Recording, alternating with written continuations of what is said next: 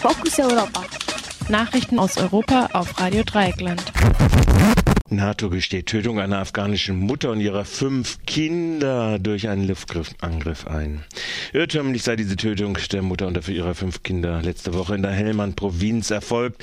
Das Pentagon übernahm die Verantwortung, als der Gouverneur der Helmand-Provinz diese Tötung öffentlich anprangerte. Mittlerweile gibt es bereits Berichte über die Tötung von 14 weiteren Zivilisten in der nordwestlichen Bagdis-Provinz. Ein Sprecher des afghanischen Präsidenten Karzai erklärte seine massive Unzufriedenheit mit den Luftangriffen, indem er sagte, sie seien für die afghanische Regierung unakzeptabel. Zugleich wurde bekannt, dass drei US-Soldaten im östlichen Afghanistan am Montag getötet wurden.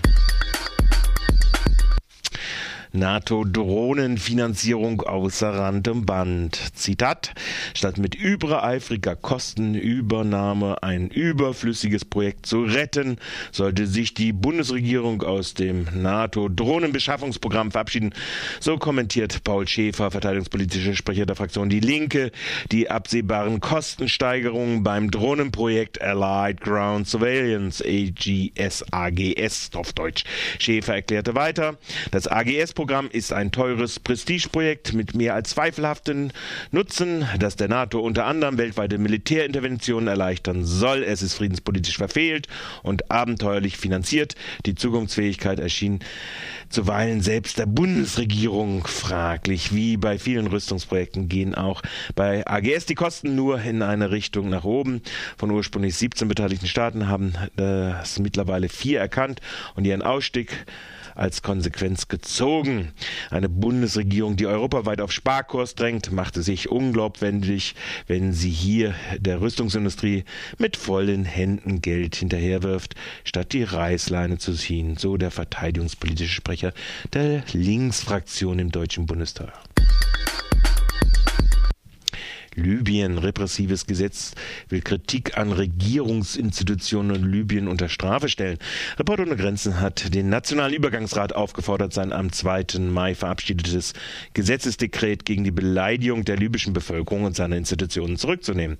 Wie der britische Zweig von Reporter ohne Grenzen erklärte, sei das Gesetz nahezu wortgleich mit Bestimmungen von Gaddafi abgeschrieben.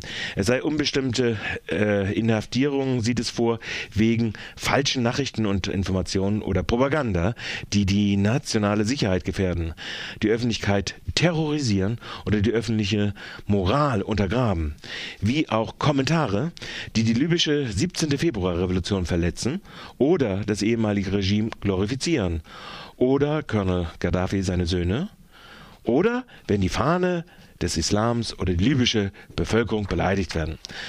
Alles das samt sind, werden als kriminelle Vergehen unter dem neuen Gesetz angesehen. Nur in einem Fall ist die Strafe bestimmt und sieht zugleich auch eine lebenslange Strafe vor, und zwar bei Gerüchten zu Informationen, die Schaden für das Land bewirken können. Europatag. Parlament will die Zukunft debattieren.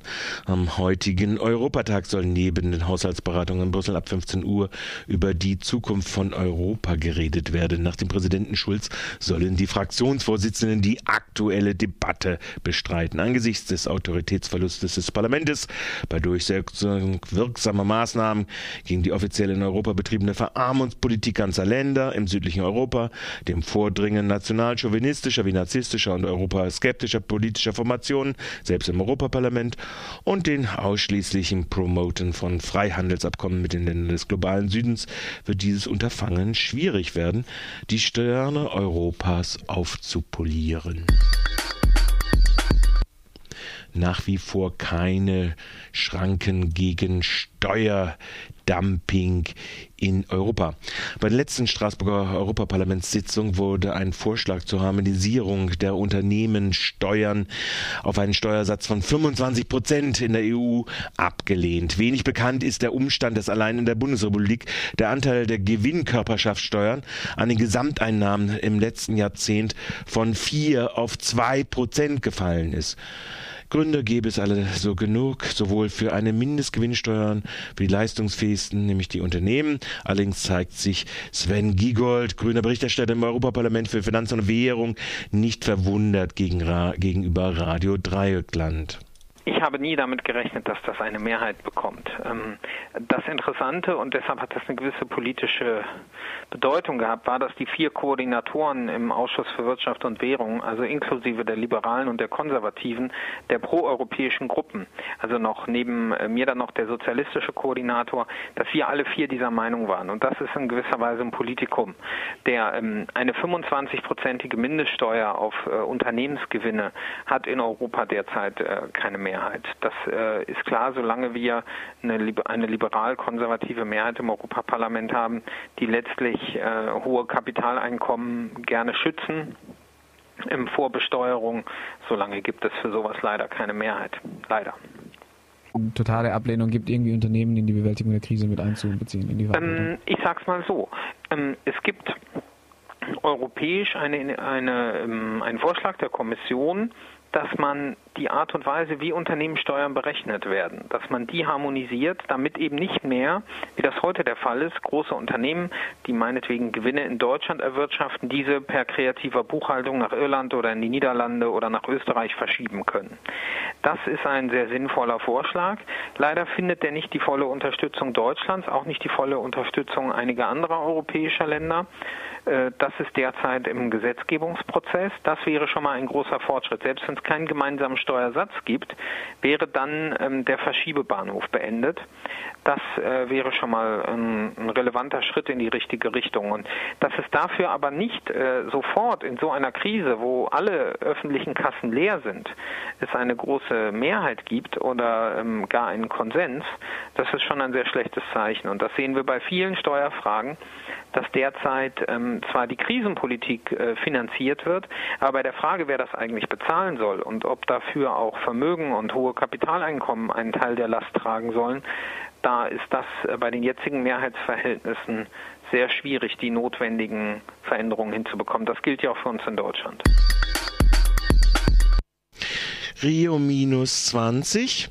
Schon vor dem Start des UNO-Umwelt- und Entwicklungsgipfels stellt sich Enttäuschung ein. Der Name des UNO-Gipfel Rio plus 20 steht schon lange nicht mehr als Synonym für Aufbruchstimmung und die Hoffnung auf eine bessere Zukunft. Zwei Monate vor Beginn des Gipfels sprechen die Menschen in Brasilien kaum noch von Rio plus 20. Stattdessen ist der Begriff Rio minus 20 in Mode gekommen. Seit der Veröffentlichung des oberflächlichen Entwurfs der offiziellen Abschlusserklärung im Januar wird immer deutlicher, dass die von UNO-Umweltprogramm vorgegebene Leitlinie für Rio plus 20 in die falsche Richtung weist. Statt effektivem Umweltschutz mit mehr Verantwortung der öffentlichen Hand sollen eine Vermarktung der Naturressourcen und Freihandel die ökologische Krise lösen, kritisieren soziale Bewegungen und Organisationen rund um den Globus.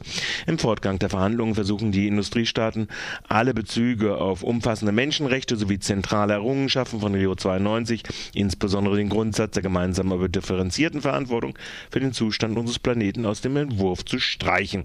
Zudem beharren die Staaten des Nordens darauf, den Umweltaspekt stärker zu betonen. Auch die Regierung des Südens und ihre Aussparung der nationalen Umweltpolitiken gerät in die Kritik. Angesichts der weitgehend festgefahrenen Verhandlungen und des fehlenden politischen Willens fast aller Regierungen sich mit den Ursachen der Umweltkrise zu beschäftigen, nimmt die Bedeutung des alternativen Gipfels der Völker zu. Mittlerweile haben über 600 Organisationen und Bewegungen Veranstaltungen für den Gipfel der Völker in Rio angemeldet. Fokus Europa. Nachrichten aus Europa auf Radio Dreieckland.